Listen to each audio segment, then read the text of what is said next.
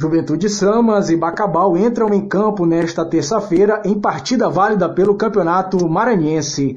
As duas equipes se enfrentam no estádio Pinheirão, na cidade de São Mateus, a partir das três e meia da tarde.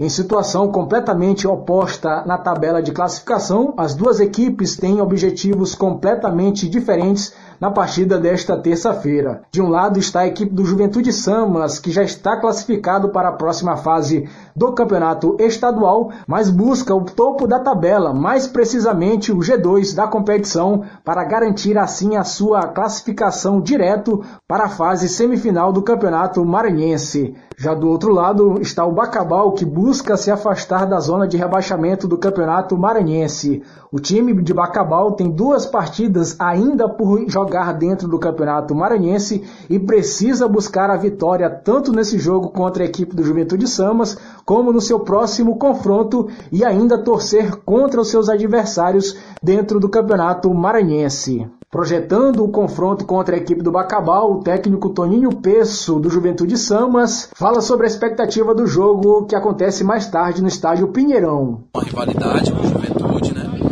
É um time que tem grande história no futebol maranhense, a gente vai com todo o respeito, sabemos da dificuldade que vai ser o jogo, né? Em pro o nosso ritmo dentro da nossa casa, né? Buscar a pontuação máxima que a gente conseguir. Sabemos que, que, que tem dificuldade, mas a gente vai fazer o nosso melhor, trabalhamos para isso e vamos fortes em busca disso.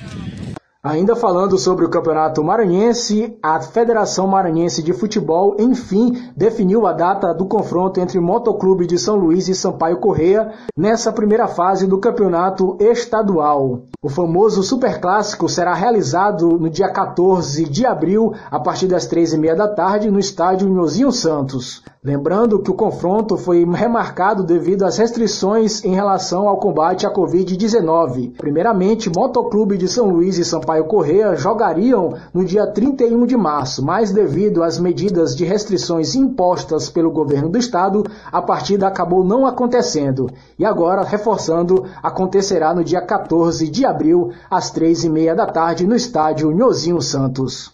Rodrigo Barbosa para o Jornal Rádio Universidade.